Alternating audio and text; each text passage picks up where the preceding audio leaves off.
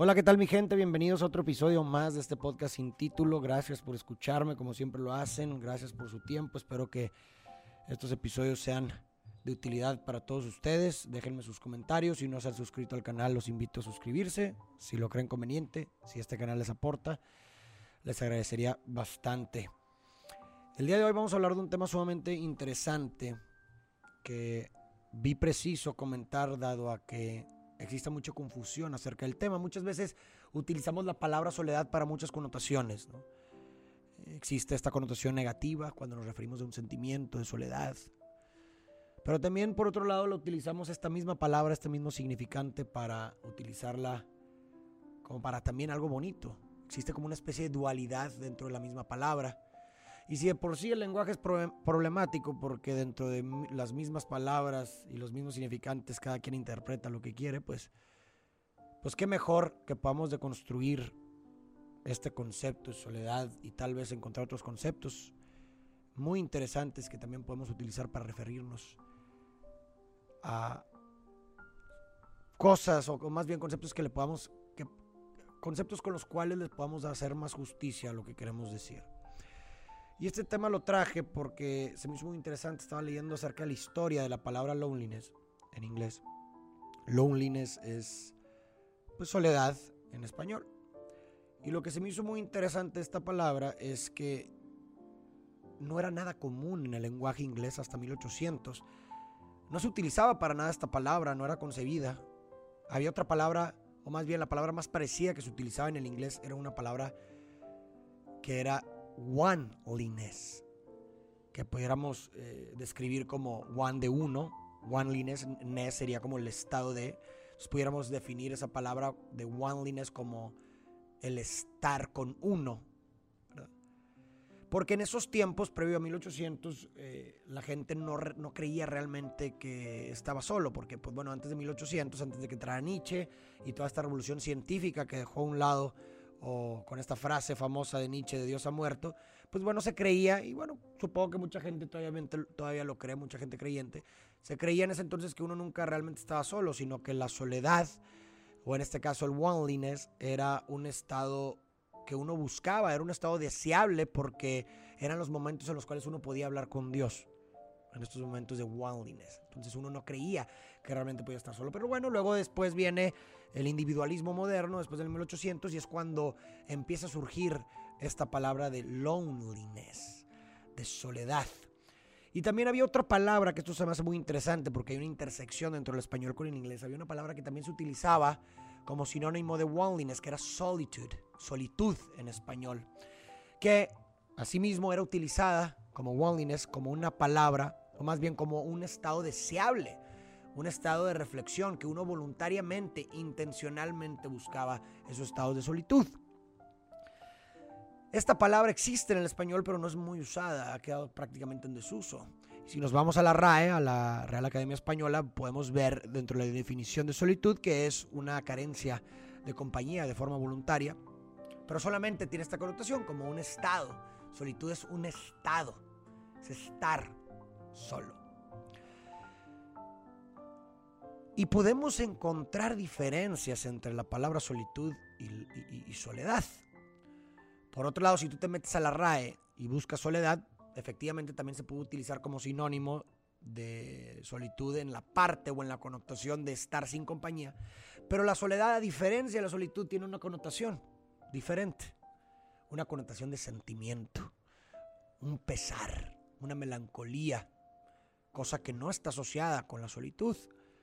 Entonces aquí podemos empezar a distinguir o a diferenciar estos dos, eh, eh, o a marcar diferencias entre estas dos palabras, entre solitud y soledad. La persona sola, si hablamos de esta si agarramos esta connotación de sentimiento de la soledad, pues la persona sola puede estar en compañía y aún así sentirse sola. No para una persona que se sienta sola, no necesita estar sin nadie, estar sin compañía. Se puede sentir sola aún rodeada de gente. Y de hecho hay una cita, creo que era de el famoso actor Robin Williams.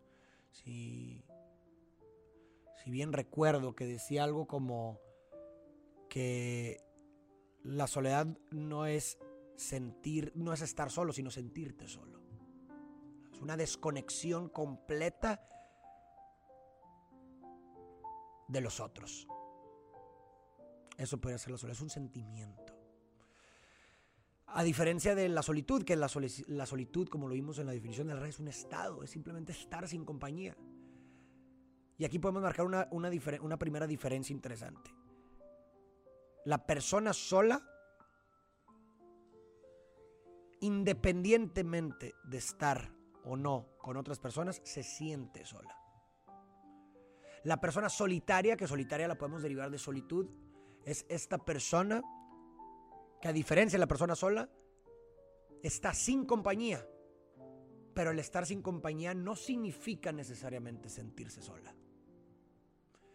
En este sentido, la solitud es un estado, mientras que la soledad un sentimiento.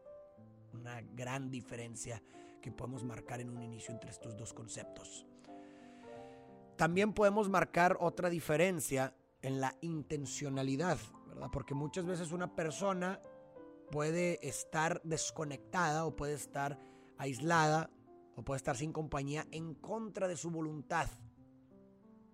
Y es aquí cuando surge a lo mejor ese sentimiento de soledad, ese pesar, esa melancolía. Cuando en contra de, tu voluntad eh, estás desconectado de la gente, de los otros, de la sociedad. Entonces ahí, ahí también podemos marcar una segunda diferencia entre solitud y soledad, ¿verdad? La intencionalidad. Cuando uno voluntariamente e intencionalmente se aísla de los demás, pudiéramos hablar de una solitud. Pero cuando contrario a la voluntad de uno, uno es aislado, uno es desconectado de los otros, pues podemos hablar entonces de soledad. Y es muy interesante, o creo preciso yo, poder distinguir y poder encontrar palabras que le hagan muchísimo más justicia al sentir. Uno, porque, insisto, como dije al inicio, el, el lenguaje de por sí tiene muchas barreras. Creo que en el momento en que podamos especificar y definir de mejor forma conceptos y que nos puedan servir estas herramientas para significar nuestra realidad, le podemos hacer mucho más justicia y por consecuencia conducirnos mejor, entendernos mejor y encontrar palabras que le hagan mucho más justicia. Vuelvo a decir y repetir a nuestro sentir y a mí, para mí incluso la palabra solitud, si, si así lo quieres ver, si escuchas el sonido de solitud, se escucha una palabra fuerte, solitud, como enriquecedora, como inspiradora, solitud, como casi casi completud. Y es que, y es que eso es precisamente la solitud. En solitud estás siendo dos en uno eres tú contigo mismo. Estás haciendo dos en uno. Porque estás teniendo conversaciones contigo. Son momentos de reflexión, de introspección. Estás haciendo dos en uno. Mientras que en soledad estás siendo uno, desconectado de todos los demás. Porque también estás desconectado de ti cuando estás en soledad. Esa es otra diferencia bastante bonita. En solitud estás siendo dos en uno. Tú contigo mismo. Yo conmigo mismo mientras que en soledad estoy desconectado de mí, por lo que soy uno. Desconectado no solamente de mí, sino también de los otros. Qué bonita reflexión esa que podemos hacer sobre esa distinción entre solitud y soledad. Así que bueno, cuéntame, creo que esta es una buena forma de acabar esta, esta reflexión acerca de la diferencia entre solitud y soledad. Cuéntame en los comentarios si alguna vez has experimentado momentos de solitud si alguna vez eh, has vivido voluntariamente un aislamiento de los otros, si eres una persona solitaria, la persona solitaria podemos decir, como veníamos diciendo, que es la que se deriva de la solitud, esa persona solitaria es una persona que le gusta estar sola, pero no necesariamente es una persona que se siente sola, está consigo mismo. Cuéntame de tus momentos de, solitud, ¿qué haces en esos momentos de solitud en, en donde voluntariamente te aíslas de los otros? ¿Qué haces? ¿Qué sucede? qué emociones surgen. Y por otro lado, también cuéntame de tus momentos de soledad, en donde te has sentido solo, aún y con otros, aún y estando con otros, en donde te has sentido desconectado. ¿Qué sientes? ¿Cómo experimentas la soledad? Me gustaría también saber esa distinción de parte de ustedes, cómo experimentan una cosa y la otra. Cómo experimentan la solitud y cómo experimentan la soledad. que son experiencias completamente diferentes, incluso muy contrastantes muchas veces. Cuéntame un poco de también qué piensas acerca de esta distinción, ¿te hace sentido? ¿Crees que, es, eh, que le hace justicia mucho más al sentir? ¿Te gusta la palabra solitud? La, ¿Crees que pudieras empezar a utilizarla dentro de tu vocabulario? Cuéntame, ¿qué te parece estas reflexiones que acabamos de hacer? Y muchísimas gracias nuevamente por darte el tiempo de escucharme. Pícale a todos los botones, comenta lo que tú quieras para que si crees preciso este podcast y este contenido pueda llegarle a muchas más personas. Gracias, les mando un fuerte abrazo y nos vemos a la próxima.